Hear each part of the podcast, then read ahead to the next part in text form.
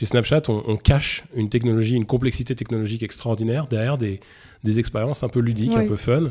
Et le fun cache en fait ce qu'on vient de réaliser avec la technologie, par exemple la réalité augmentée, c'est extrêmement complexe. Influence Corner, le podcast à la croisée des chemins entre marques et influenceurs. Je suis Myriam Mouni, influenceur spécialiste. J'ai créé Lou Agency, une agence d'influence marketing. Dans ce podcast, j'interviewe des experts du marketing d'influence pour étendre et alimenter la réflexion autour du marketing d'influence.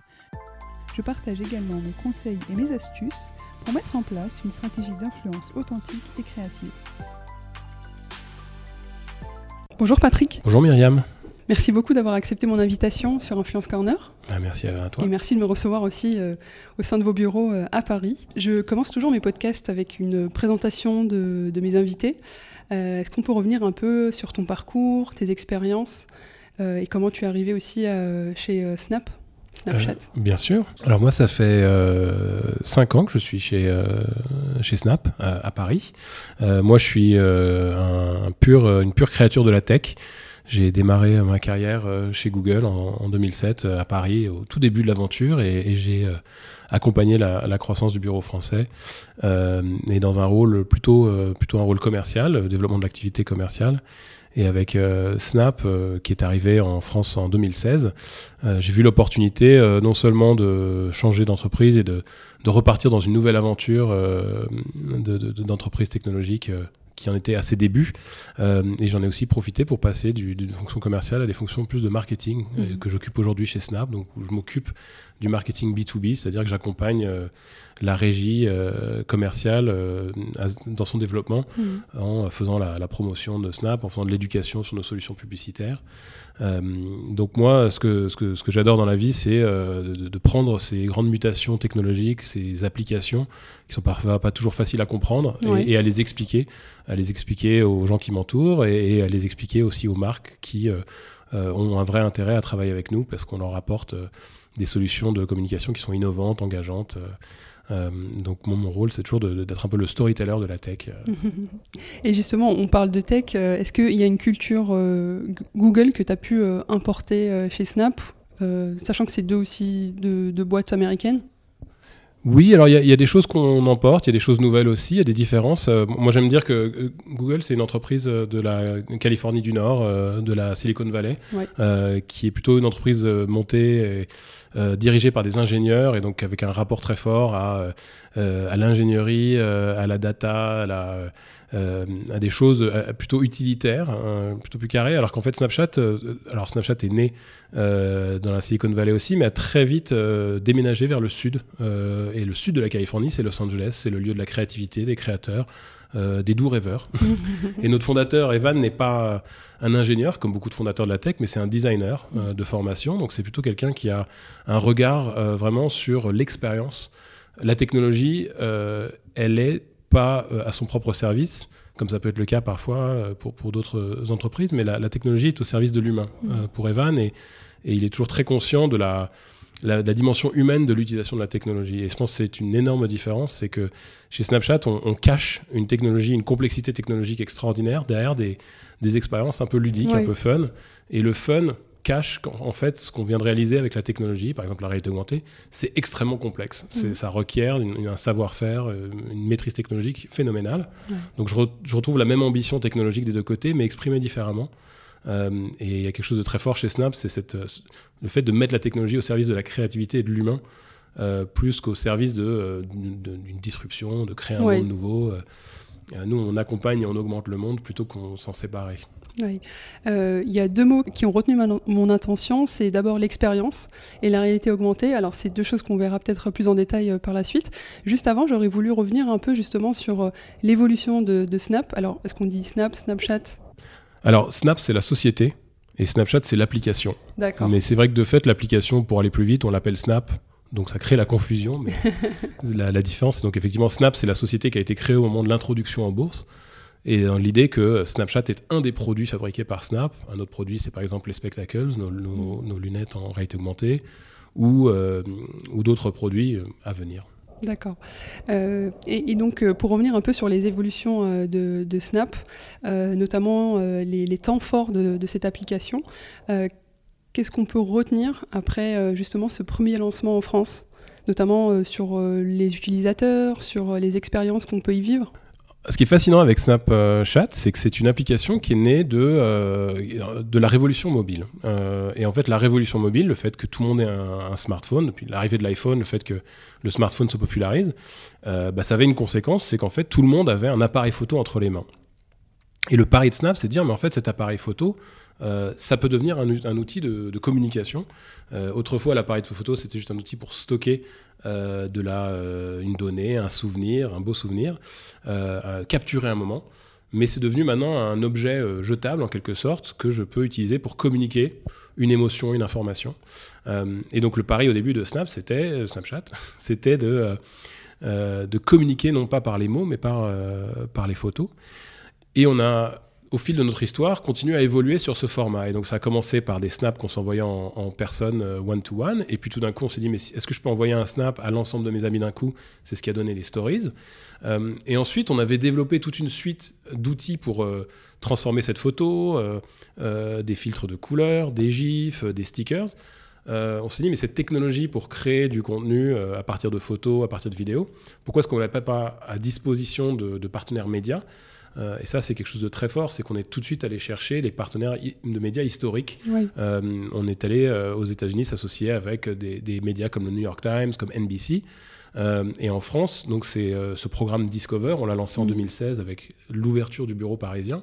on est le premier pays non anglophone à lancer le programme et on a tout de suite créé du contenu, monté des partenariats avec des acteurs comme Le Monde, comme Paris Match.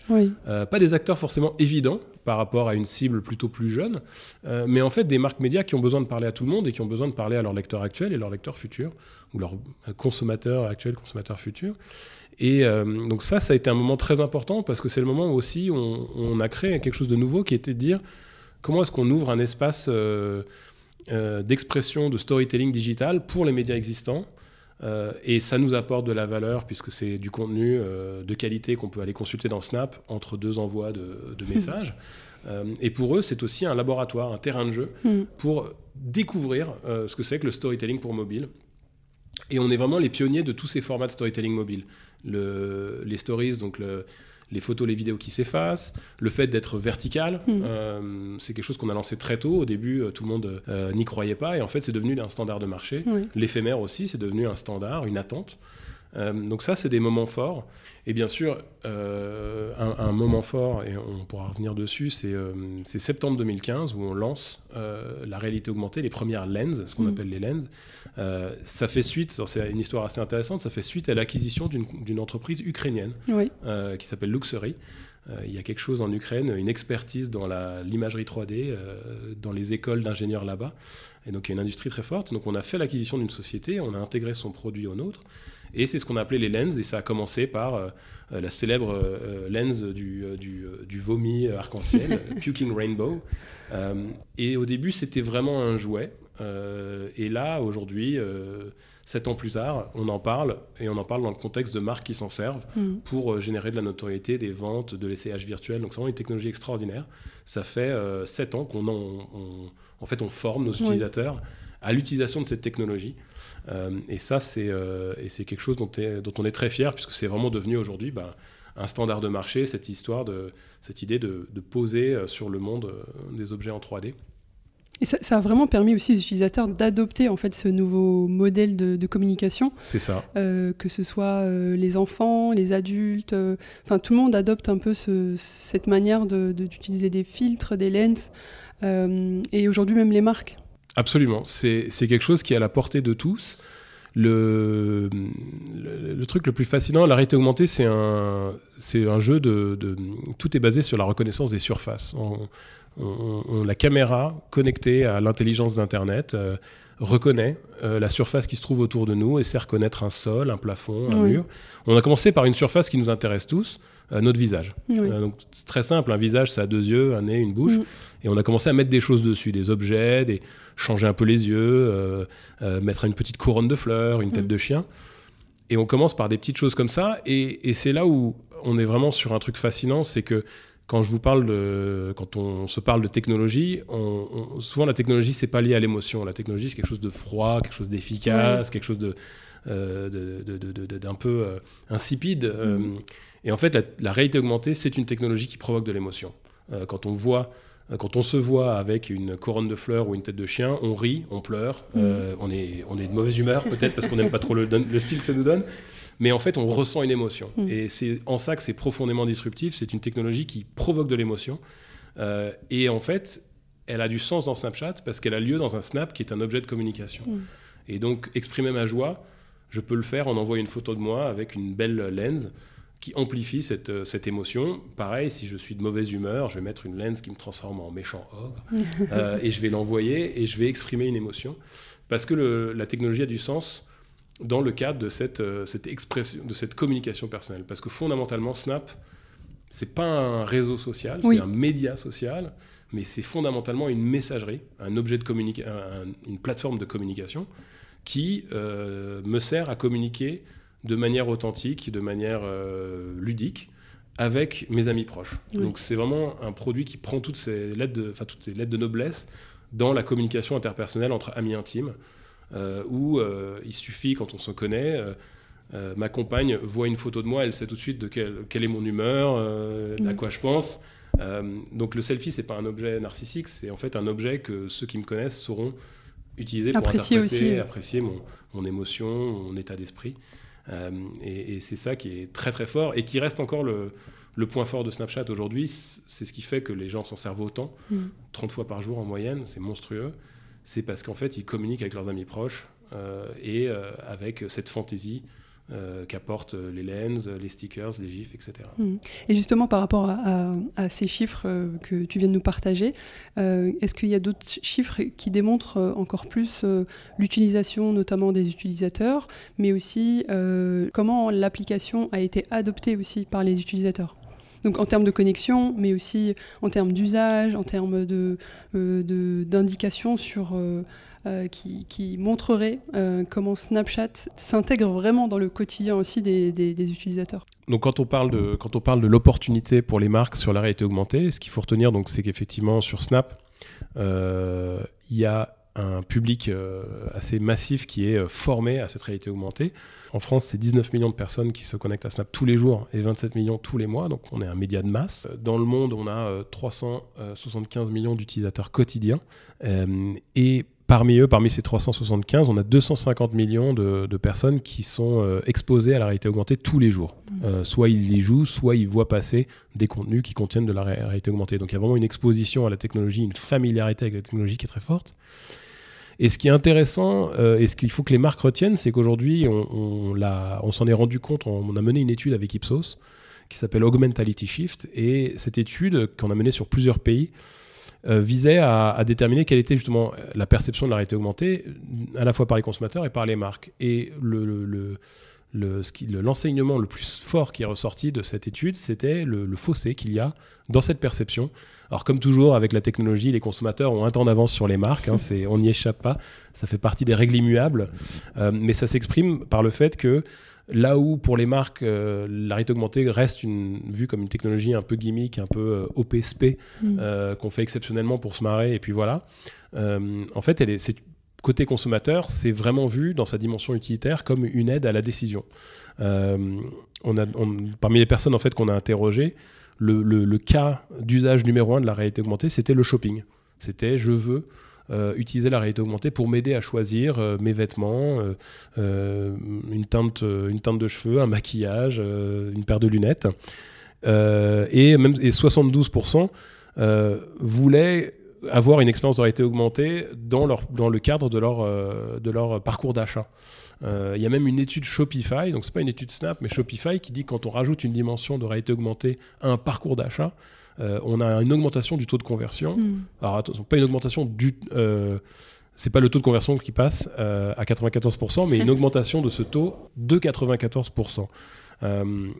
en fait, le e-commerce, il n'a pas changé depuis qu'il a été inventé. Alors, il est passé du desktop au mobile, mais ça reste le même parcours de page produit, page paiement, je renseigne mes infos. C'est une expérience assez froide en fait. Très froide, très technologique. Pas pas d'expérience particulière. Optimisée, exactement. Et nous, ce qu'on essaie de faire, et on collabore déjà avec des marques pour le faire, c'est d'intégrer une dimension de, de virtual try-on, d'essai virtuel dans ce, dans ce flow-là ok, je choisis la paire de chaussures qui m'intéresse, et là, boum, dans ma caméra, j'active euh, Snap, je la teste tout de suite, je ok, euh, les chaussures correspondent à mon style, ou c'est le bon coloris, ou c'est la bonne taille, et hop, je prends ma décision d'achat. Euh, et du coup, ça, c'est quelque chose auquel on croit énormément, parce que on y voit la possibilité d'aider les commerçants à, mieux vendre, d'aider les consommateurs à mieux décider, donc les commerçants de mieux vendre, et donc de réduire un des grands problèmes du e-commerce, qui sont les retours. Euh, c'est un problème économique et écologique. Euh, et en fait, avec une information un peu meilleure grâce à une expérience comme la réalité augmentée, on peut travailler sur cet enjeu-là et réduire, euh, cette, dimension-là, réduire ce problème-là. Mm. Il y a différents types de contenus aussi. On a parlé des créateurs, il y a aussi les partenaires. Euh, donc on imagine que par exemple un partenaire comme Le Monde va avoir euh, vraiment une stratégie éditoriale euh, élaborée pour les utilisateurs de, Snapchat, là où un créateur de contenu va être plus sur peut-être du partage du quotidien, des choses bah, un peu comme les créateurs de contenu qu'on connaît aujourd'hui, en fait les influenceurs. Est-ce que c'est une stratégie aussi d'avoir voulu un peu différencier les deux? Oui, c'est-à-dire que on essaye de, essaye de toujours faire les choses un peu à notre manière. Euh, chez Snap, on, a, on a créé des nouveaux formats euh, qui, reposaient sur des paris euh, contre-intuitifs à l'époque.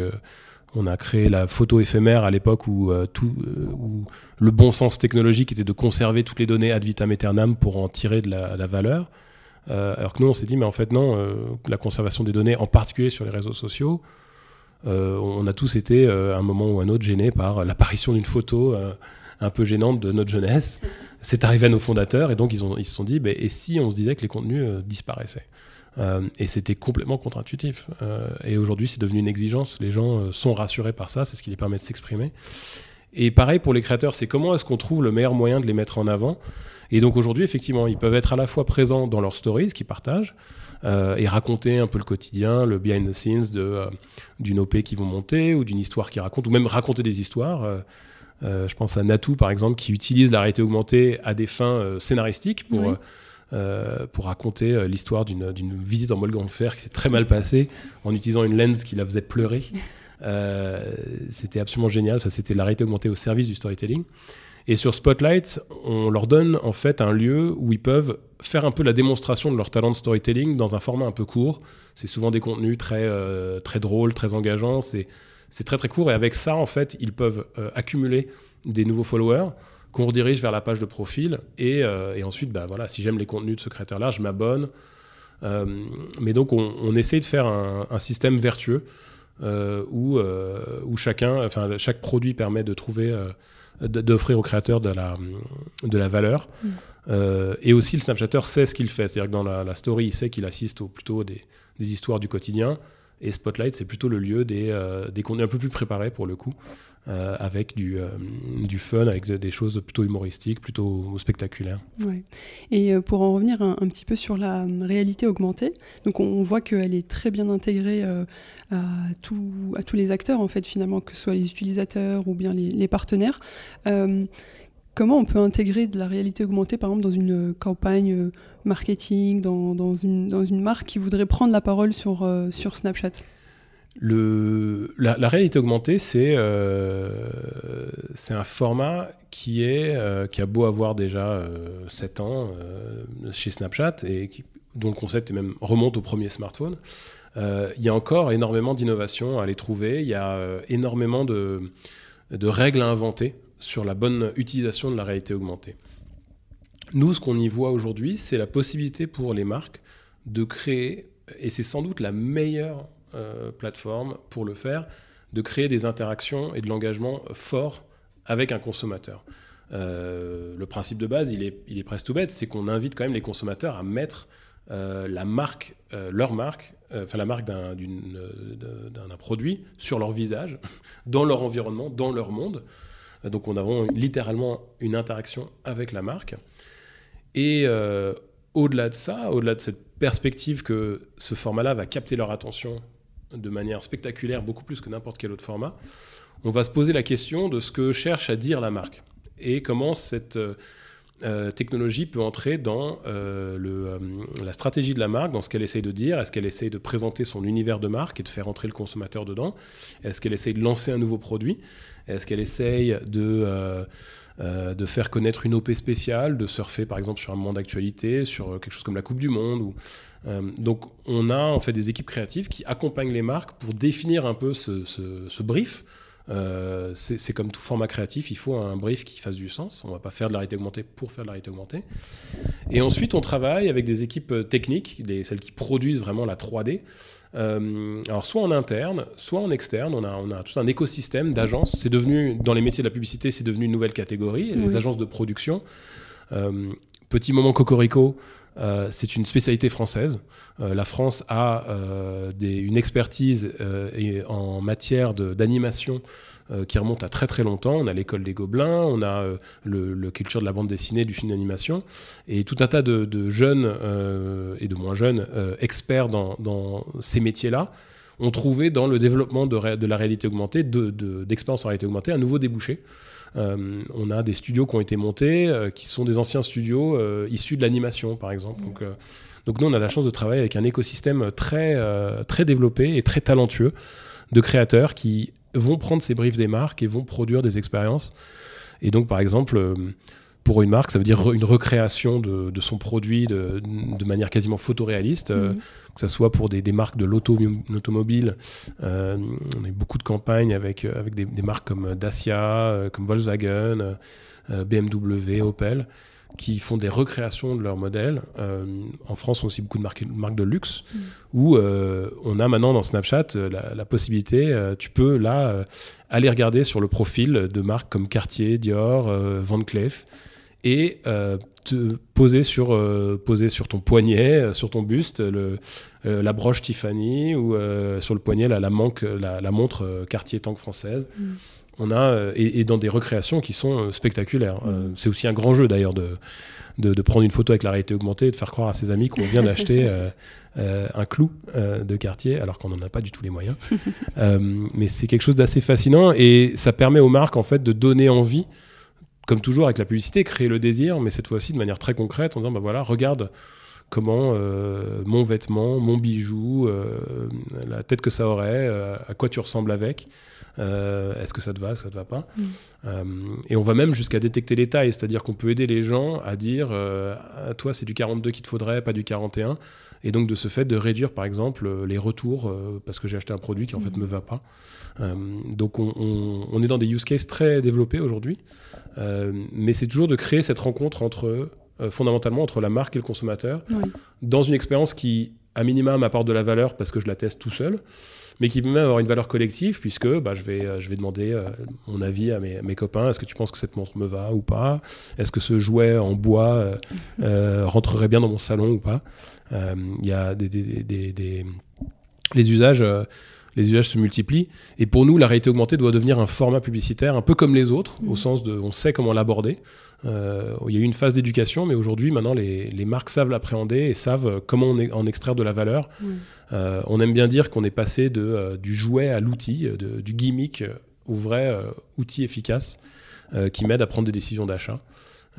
et c'est ça qui est assez c'est assez, euh, assez fascinant parce qu'on en découvre de nouvelles utilisations tous les jours. Ouais, et j'ai l'impression que, comme toujours, le secteur du luxe a été un peu euh, précurseur sur euh, l'utilisation de la réalité augmentée qui a, qui a cru tout de suite. Et là, tu citais par exemple le Cartier ou Van Cleef. C'est quand même assez intéressant de voir que c'est vraiment ce secteur-là qui a compris l'enjeu aussi de, de d'utiliser la réalité augmentée pour ces produits, mais même aller au-delà et en fait de, de faire vivre une expérience assez chouette. Mais c'est là, et on on en, revient un peu à ce que je disais au début sur nos racines euh, proches du monde des créateurs euh, et de notre, notre patron qui est encore une fois designer à la base, hein, de quelqu'un qui prend un grand soin à, concevoir les expériences. Euh, et, en fait, on a un peu d'ADN partagé avec les, entreprises de luxe parce que entre storytellers, on se reconnaît un peu. Ce que Snapchat fait mieux que n'importe quel entreprise de technologie, c'est fabriquer les outils qui aident aux gens à s'exprimer, aident les gens, aident les marques, des outils créatifs. et, et, on adore la création, on adore la créativité. Ce qu'on adore, c'est mettre à disposition des outils pour que les, les uns et les autres puissent s'exprimer. Et les marques de luxe l'ont compris. Et en fait, elles, nous, elles, ont compris que, qu'avec la réalité augmentée, elles, elles avaient là, c'était pas juste un format publicitaire nouveau, supplémentaire du digital, c'était vraiment un terrain de jeu créatif où les limites sont imposées par notre, par notre propre créativité, pas par euh, euh, les limites d'une boîte, euh, d'un format standardisé qui ramène tous les contenus à une même taille. En fait, la limite avec la réalité augmentée, c'est les capacités technologiques de l'outil et ta capacité à concevoir une expérience dingo.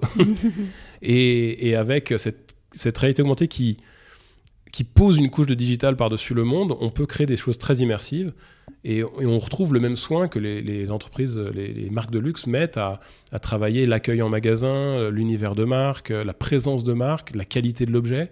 Et tout ça, on peut le refaire virtuellement. Euh, avec la réalité augmentée. Mm. Et les entreprises de luxe, elles sont fascinantes parce qu'elles nous poussent euh, dans nos retranchements technologiques, elles nous poussent à aller plus loin. Donc c'est une vraie collaboration euh, parce qu'elles nous poussent à, à développer des nouvelles features, à pousser la technologie, à augmenter la taille des lens, euh, parce qu'elles ont compris qu'avec nous, elles peuvent faire des choses qu'elles ne peuvent faire nulle part ailleurs. Et il y a encore tellement de nouveautés que euh, pour une marque de luxe qui veut euh, innover constamment, ils ont trouvé en nous un partenaire d'innovation continue, en quelque mmh. sorte. Et quelles sont, selon toi, les clés qu'on peut retenir justement pour utiliser la réalité augmentée dans le cadre d'une campagne marketing, par exemple?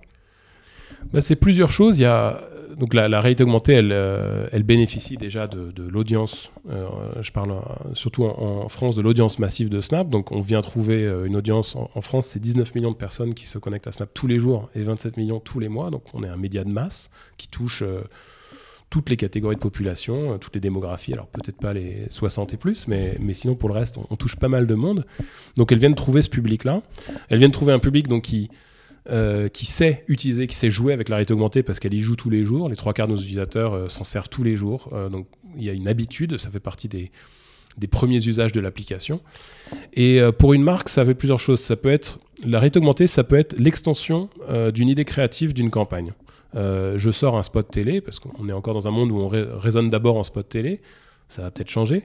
Mais je sport un spot télé et en réalité augmentée, je vais euh, sortir euh, une version de ce spot télé où le consommateur, l'utilisateur Snapchat est au centre de l'histoire. Euh, on aime bien parler du passage de storytelling à story doing. un exemple, c'est Dacia qui avait un film publicitaire sur son, son modèle jogger. Le propre de la jogger, c'est qu'elle a 7 places, donc c'est une grosse voiture familiale. Et en réalité augmentée, donc il y avait un spot télé qui racontait cette histoire. Et en réalité augmentée, ils avaient créé une lens où euh, on recréait le principe du spot, c'est-à-dire que le conducteur de la jogger sur son skateboard récupérait toutes les personnes qu'il arrivait à mettre dans sa voiture. Et là, ça devenait un petit jeu. C'était une expérience un peu de gaming euh, en réalité augmentée. Euh, un exemple plus récent aussi d'univers de, de, marque prolongé dans la réalité augmentée, c'est la collaboration entre Vuitton et Yayoi Kusama. le principe de cette collection, et le principe créatif, c'est euh, les, petits points chers à Yayoi Kusama qui se retrouvent partout sur, euh, sur le produit, sur les devantures de magasins, comme on l'a vu euh, à Londres ou à Paris. Et ce qu'on leur a proposé, c'était d'utiliser la réalité augmentée pour élargir ce principe créatif jusqu'aux grands bâtiments célèbres que sont le Tower Bridge à Londres, la Tour Eiffel. Mm. et donc là, on a offert un prolongement créatif. C'est la même idée créative, mais prolongée dans le monde réel. Et on avait une lens qui permettait de, mettre, de, transformer son salon en, œuvre de Yayoi Kusama. Euh, donc il y a cette extension au moment de créativité. Il y a euh, la deuxième chose avec la réalité augmentée, c'est ce, qu'on a, ce qui marche beaucoup, notamment avec tout ce qui est mode, c'est ce qu'on appelle le virtual try-on, donc l'essai virtuel. Et c'est de considérer la caméra Snap comme une cabine d'essayage virtuelle qui me permet de tester des produits et d'en voir les effets virtuellement, par exemple, euh, que ce soit le maquillage, tous les différents produits de beauté.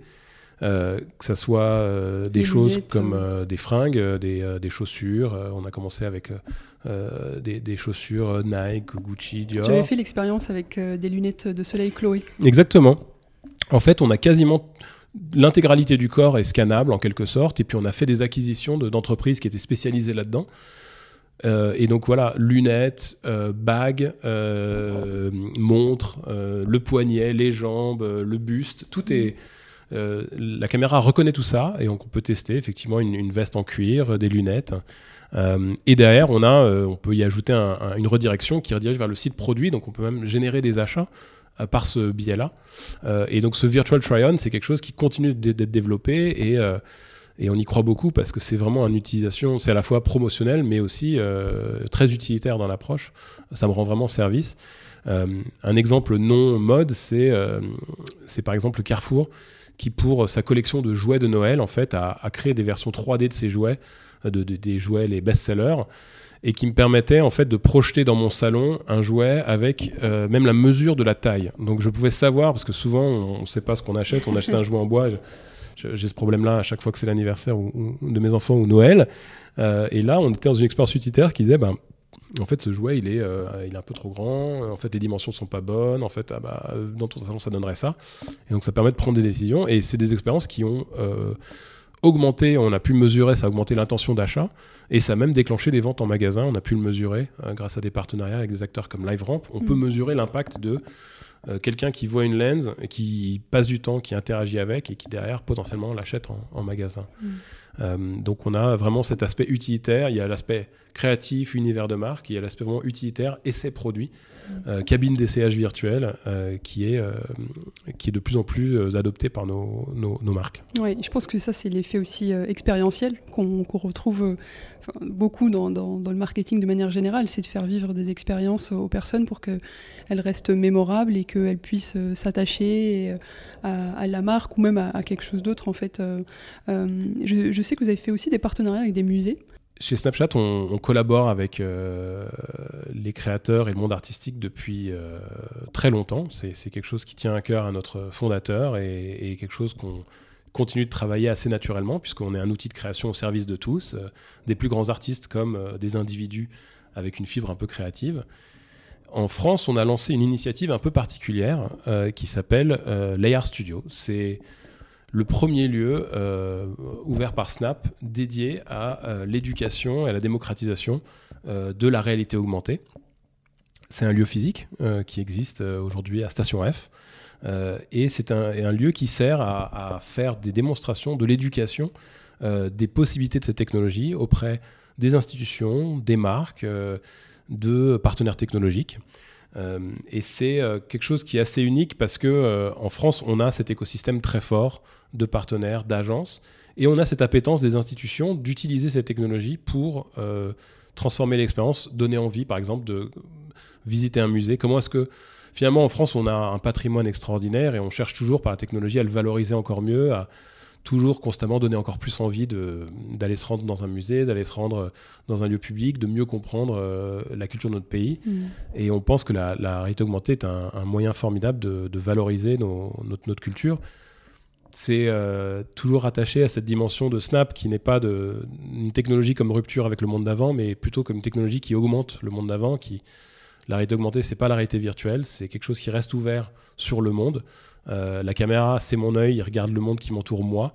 Euh, et on veut toujours être au service de l'humain et pas euh, inventer un nouveau monde en oubliant l'ancien. Et, mhm. c'est l'expression un peu de ces collaborations avec les musées, c'est de montrer que le monde ancien, le, monde historique, en fait, peut gagner de la techno. Et on peut redonner envie aux gens d'aller explorer des devantures, des façades, des endroits comme le, le centre Pompidou. Euh, ou comme la BNF pour, euh, en, l'explorant par l'angle de cette nouvelle technologie mobile. Euh, mm. Un peu bizarre et, tellement génial. Mais je pense que c'est aussi un moyen de, donner accès à la culture aussi à, tout le monde. Exactement. C'est vraiment mettre à disposition. Enfin, c'est ce que permet. C'est vraiment là, je pense la, la noblesse de, du digital, c'est cette capacité à délivrer à tous des expériences extraordinaires. Et, là, il suffit effectivement d'un téléphone pour euh, euh, tester par soi-même. Euh, et, et démocratiser la culture, ouais, c'est donner envie aux gens d'aller essayer. Et puis, c'est de faire tomber le côté intimidant de la visite. et dire, oh là là, c'est pas pour moi. une expo, je sais pas vraiment, non, bon, ça m'intéresse pas. Et en fait, bah si, ça peut être génial, mais ça suppose d'être accompagné de, et de, de trouver l'angle par lequel on, on, va trouver ça intéressant. Et c'est vrai que l'aspect immersif des créations, qui permet par exemple de voir euh, la façade de la BNF à différentes époques, de comprendre et vraiment de toucher tout d'un coup l'impact de ce que c'est que le passage du temps, le passage de, de l'histoire, c'est euh, assez prodigieux. Euh, et j'imagine qu'il y a besoin d'équipes pour monter toute, ces, toute cette réalité augmentée, notamment en termes de créa, mais aussi en termes techniques. Comment vous travaillez en interne justement pour élaborer des stratégies, pour voir qu'est-ce qu'il y a à mettre en avant, sur quoi on joue sur cette, sur cette réalité augmentée? Par exemple oui, enfin, c'est une technologie qui est encore toute jeune et, ce qui est fascinant, c'est à, quel point la, créativité peut venir de partout. Euh, nous, on s'est posé comme euh, des acteurs qui veulent euh, accélérer le développement de cette technologie et, pour le faire, on a lancé il y a quelques années déjà un logiciel qui s'appelle Lens Studio, qui est un peu le Photoshop de la réalité augmentée, qui est un, un outil, donc, enfin, c'est un logiciel gratuit qu'on télécharge sur Mac ou Windows et euh, il nous permet donc de construire euh, et la connexion avec Snapchat fait que je peux très vite, n'importe qui, euh, moi je l'ai fait, alors que j'ai pas beaucoup de, de skills techniques, j'ai réussi à le faire. Très vite, je peux construire ma propre lens grâce à tout un tas de, modèles préétablis et les importer dans Snapchat et les tester tout de suite. donc ça, c'est le niveau un peu, un peu zéro, mais donc autour de cet outil, des studios de production entiers se sont bâtis puisque les compétences sont les mêmes que l'imagerie 3D. Donc c'est mmh. des gens qui sont capables de faire de la modélisation 3D, de l'image, il y a des graphistes, donc plutôt pour la partie euh, visuelle. Euh, tous ces métiers, on les a à la fois chez Snapchat, parce qu'au début, on produisait tout nous-mêmes en interne. Mais aujourd'hui, en fait, on, ce qu'on fait, c'est qu'on encourage, on soutient le développement de boîtes de prod à qui du coup on confie des projets de, de, dispositifs de marque. donc on leur dit vous allez travailler avec tel studio, tel studio. C'est des studios qui ont passé tout tas de, enfin des contrats de partenariat avec nous et tout. C'est tout ça est très encadré. Euh, et ce qui est assez génial, c'est que maintenant, en fait, euh, chaque studio vient avec sa propre expertise, euh, ses équipes donc de motion designer, de, de graphistes, de storyboarder, etc. Donc tous les métiers qu'on connaît de la créativité et vont proposer des concepts et ça va de quelque chose de très simple. voilà, une face lens qui me transforme en personnage de, euh, de égérie de marque ou de choses comme ça, à carrément ce qu'on appelle les world lens, euh, qui sont des, euh, des objets 3D posés dans le monde autour de moi pour me faire découvrir le jardin magique de telle marque de parfum, mm. ou voire même ce qu'on appelle les landmarkers, où là c'est quand on met de la 3D sur la façade d'un bâtiment et qu'on transforme comme l'avait fait Tropico il y a quelques années, on transformait la, Tour Eiffel en, espèce d'énorme forêt tropicale. On aimerait bien parfois. oui, si ça pouvait euh, sortir de l'écran et devenir vrai, ça serait encore plus cool. Et c'est un, travail, euh, comme n'importe quel format créatif, c'est un travail de, euh, de brief, prise de brief, développement de storyboard. ça peut aller très vite. on a parfois des lenses qui sortent sur l'actualité. On a même des créateurs. Quand un objet fait l'actualité, il est, très vite recréé en, AR. J'ai fait croire à beaucoup d'amis que j'avais acheté la PS5 comme ça, en prenant une photo d'une fausse PS5 sur, ma table de salon. Euh, mais aujourd'hui, on a non seulement des agences, mais aussi énormément de créateurs, de jeunes qui, jouent avec l'outil et qui fabriquent, euh, et ils peuvent très facilement partager avec la communauté leur création. Euh, donc c'est un monde extrêmement riche de. Ça peut créer des vocations aussi. Ça crée des vocations. C'est des, des, des, gens. On a, on a une créatrice par exemple qui faisait beaucoup de de 3D en post-prod. Elle prenait des vidéos et elle s'amusait en post-prod à insérer des éléments 3D d'un univers qu'elle avait développé. C'est une artiste qui s'appelle Ines Alpha. Et elle a un univers qui est instantanément reconnaissable à base de, petits euh, personnages un peu fluides, des espèces de petits blobs. Euh, elle a une patte reconnaissable. Et en fait, quand elle a vu les, Snapchat, elle y a vu l'occasion de faire vivre son monde en temps réel mm. euh, à travers l'AR. Mais c'était toujours des compétences de 3D.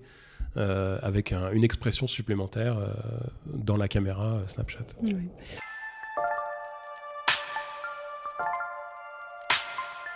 on a beaucoup parlé des marques et j'aimerais passer à justement ces partenaires médias historiques qui se sont développés aussi sur Snap, notamment bah, Le Monde, mais aussi Paris Match, comme tu le disais tout à l'heure. Moi, je trouve que Le Monde, c'est un super bel exemple parce qu'ils ils sont assez précurseurs dans la manière en fait de s'adapter aussi à toutes les cibles. Euh, qu'est-ce qu'ils sont venus chercher euh, sur Snap? Comment vous les avez, comment vous avez pu les accompagner? Et euh, surtout comment ils ont su s'adapter aux utilisateurs de Snap, étant donné que historiquement le monde c'est pas forcément la même audience. On va dire c'est pas une audience de, jeunes. Comment ils ont réussi à séduire ces jeunes-là et aujourd'hui d'être vraiment un média précurseur sur Snapchat? Alors c'est un, moi c'est un sujet que, j'adore parce que c'est vraiment un partenariat euh, entre euh, nos plateformes, entre Snapchat et, les plus grandes marques médias françaises. On a aujourd'hui on a plus de 50 partenaires en France euh, parmi les, les, plus grands groupes médias, télé, presse, etc. plus de 140 émissions, je crois, au dernier, au dernier recensement, mais il y en a sûrement plus depuis. c'est vraiment une collaboration euh, qui démarre par euh, un, partenaire qui vient voir Snap et qui dit euh, j'ai l'idée de, de produire du contenu pour la plateforme et je pense que ça peut intéresser les Snapchatters. Snapchat touche toutes les démographies, mais l'âge moyen du Snapchatter est quand même moins élevé que l'âge moyen du, lecteur du monde. Même si l'âge moyen du Snapchatter en France, c'est 35 ans. Donc, mm. ils sont pas si jeunes que ça. mais, mais Le Monde est un média qui, enfin comme les autres, je prends, je prends Le Monde comme exemple, mais qui doit penser à son lectorat futur et pas juste à son lectorat actuel. La réussite, c'est qu'il y a une collaboration entre notre expertise de storytelling mobile vertical. On, met à disposition du monde ces outils de création. Euh, les premiers partenariats avaient des cahiers des charges assez importants. On leur demandait de vraiment investir dans la plateforme, d'investir en termes de compétences. Il fallait un motion designer, deux rédacteurs. Enfin, c'était quelque chose d'assez lourd. Ça a évolué au fur et à mesure qu'on a tous appris euh, à, devenir plus fort dans la discipline. Et ce que le monde est venu chercher sur Snapchat, c'est donc cette audience qui est une audience totalement euh, complémentaire à celle du monde. Donc il n'y a pas de cannibalisation, il n'y a pas l'idée de se dire mais je suis déjà en train de parler des gens qui me connaissent. Pas du tout. Euh, il y a cette nouvelle audience, mais et il y a ce laboratoire qui est Discover. C'est on vous donne euh, cet écran mobile, il n'y a rien, il n'y a pas de branding de Snap autour. Hein. c'est vraiment l'espace entier vous appartient. Et on vous invite à, à y créer des choses qui vous ressemblent. Et ça marche parce que le monde applique toujours la même déontologie, la même rigueur journalistique, la même mm. excellence, euh, mais dans des formats plus faits pour le mobile, c'est-à-dire on va essayer bah, peut-être des infographies, des, du, motion. Euh, et là aujourd'hui, et, ça évolue constamment, et aujourd'hui on est carrément dans la mise en scène des journalistes du monde. Euh, mm. Moi ça m'a fait un choc de voir certains éditorialistes que je connais dans la version écrite interrogés en live pour répondre à un sujet politique par exemple. mais du coup, ça donne quelque chose de très dynamique avec une, une, jeune rédaction qui vient et qui parle des vrais sujets.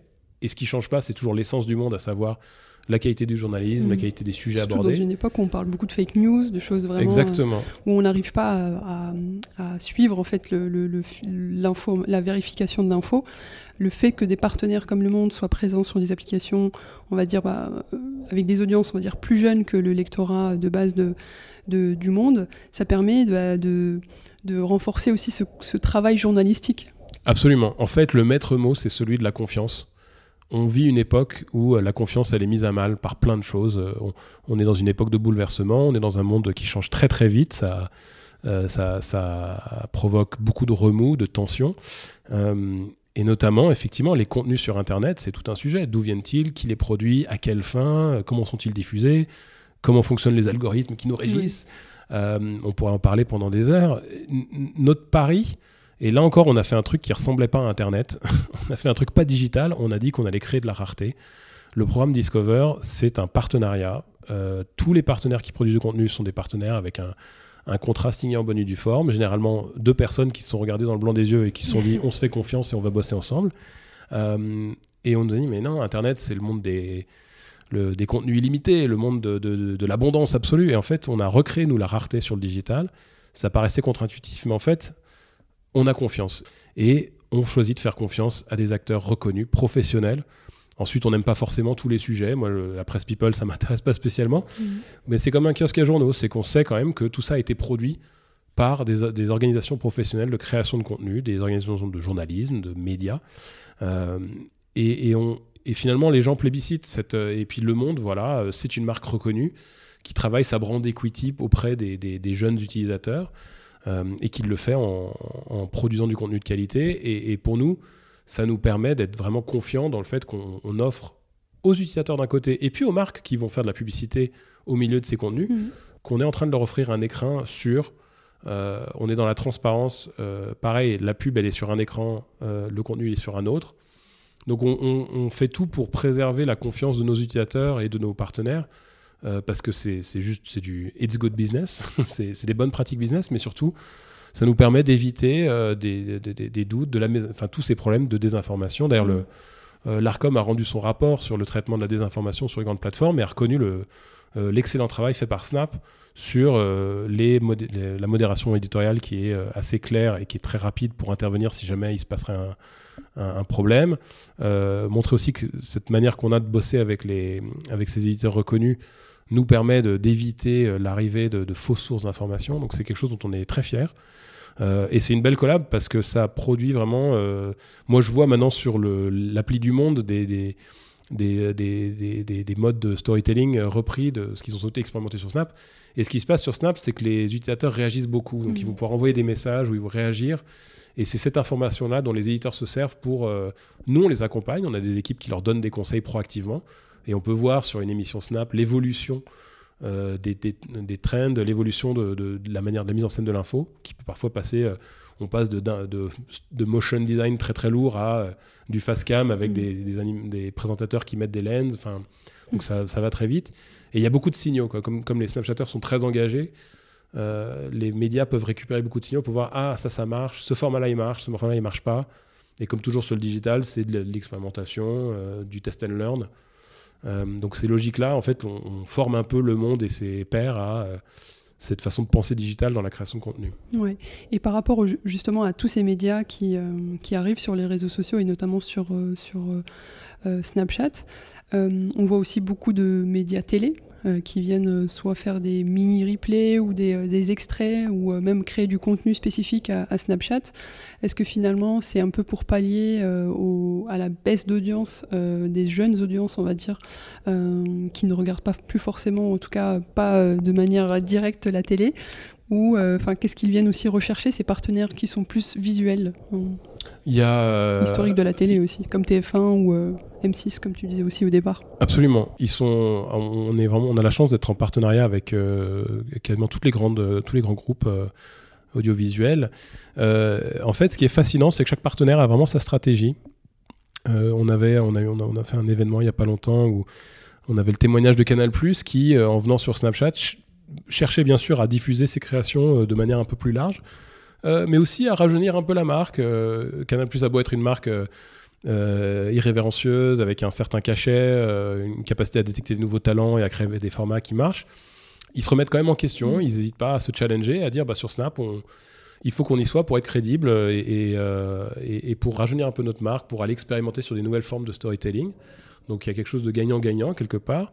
Euh, M6 a une stratégie plus de euh, d'utiliser les contenus Snap pour donner envie aux gens d'aller voir le contenu long. Donc le contenu court est un, une petite capsule, euh, une scène par exemple dans Top Chef, un truc, une présentation de, de, plat qui s'est particulièrement mal passé, quelque chose de spectaculaire. C'est pas un full replay parce que c'est pas le but, mais ça donne envie d'aller ensuite sur M6, sur 6play par exemple, ou même de regarder l'émission à la télé. Mm. Donc eux, c'est plus une stratégie d'aller vers de redonner envie. Et de s'assurer effectivement que tous ceux qui potentiellement peuvent voir leur contenu, ils, soient exposés, que ce soit à la télé ou, euh, euh, euh, sur des plateformes digitales.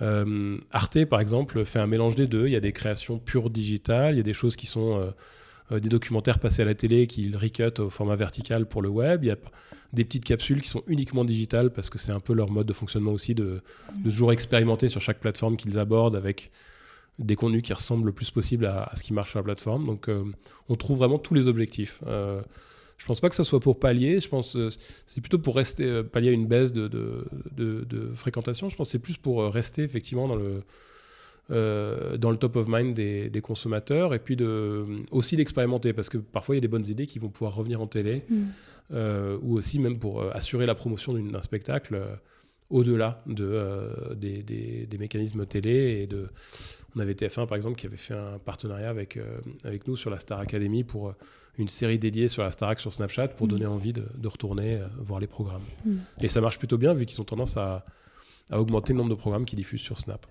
Mm. Merci pour tous ces échanges très instructifs et, inspirants. Est-ce que tu aurais un dernier mot de la fin à nos auditeurs et auditrices? Euh, merci beaucoup. Le, mot de la fin, je dirais, c'est de toujours se rappeler que, la technologie, euh, elle se met au service de l'humain, euh, qu'on est chez Snapchat très fier de travailler sur un produit qui, tous les jours, permet aux gens de, s'envoyer des, mots d'amour. Et c'est pour ça que je vous invite tous les auditeurs à. Ils ont sûrement testé Snapchat et ils ont peut-être arrêté de s'en servir. Et c'est dommage parce qu'il y a des, choses assez merveilleuses dans cette application. Donc je vous invite à, retester et à explorer le monde à travers la caméra et la réalité augmentée. C'est quelque chose d'assez génial et c'est mettre un peu de créativité dans sa vie. Donc j'encourage tout le monde à le faire. Merci beaucoup Patrick. Merci Myriam. Vous êtes arrivé à la fin de cet épisode. J'espère que vous avez appris plein de choses et que cela pourra vous aider dans la quête de votre stratégie. N'hésitez pas à partager cet épisode avec les personnes susceptibles de l'apprécier et de noter 5 étoiles le podcast sur Apple Podcast et Spotify. Enfin, pour aller plus loin, je vous propose de rejoindre le carnet de bord de l'influence qui est la newsletter du podcast sur Substack. Le lien en description d'épisode. À bientôt!